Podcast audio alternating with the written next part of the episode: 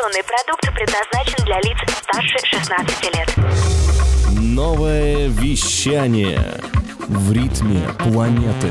Хочу новости. Хочу новости. Новости культуры.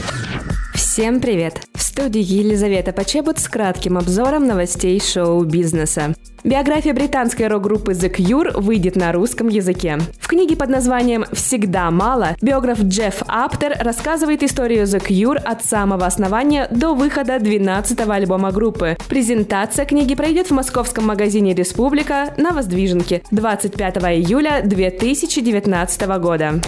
Американский автор-исполнитель Боб Дилан и канадский певец Нил Янг спели на одной сцене впервые за 25 лет. Событие произошло на концерте в городе Килкенни. Музыканты вместе исполнили традиционный ирландский гимн «Will the Circle be Unbroken», чем одновременно удивили и порадовали поклонников. Напомним, что в последний раз Дилан и Янг стояли вместе на одной сцене на концерте в Нью-Йорке в 1994 году.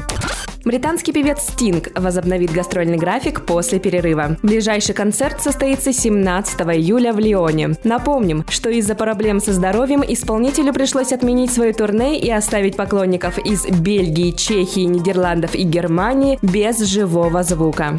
Американская певица и актриса Бьонси выпустила клип на песню «Spirit» с кадрами из нового фильма «Король лев». Также певица опубликовала трек-лист нового альбома «The Lion King The Gift». В сборник вошли несколько новых работ Бьонсе, трек, записанный вместе с семилетней дочерью Блю Айви Картер, а также проекты с такими исполнителями, как Кендрик Ламар, Джей Зи, Чайлдиш Гамбина, Фаррелл Уильямс и другими. Выход альбома состоится 19 июля.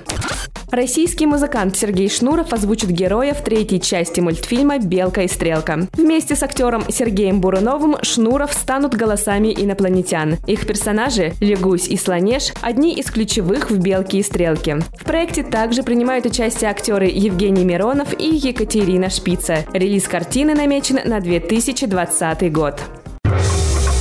Новое вещание. Хочу новости. Новости культуры.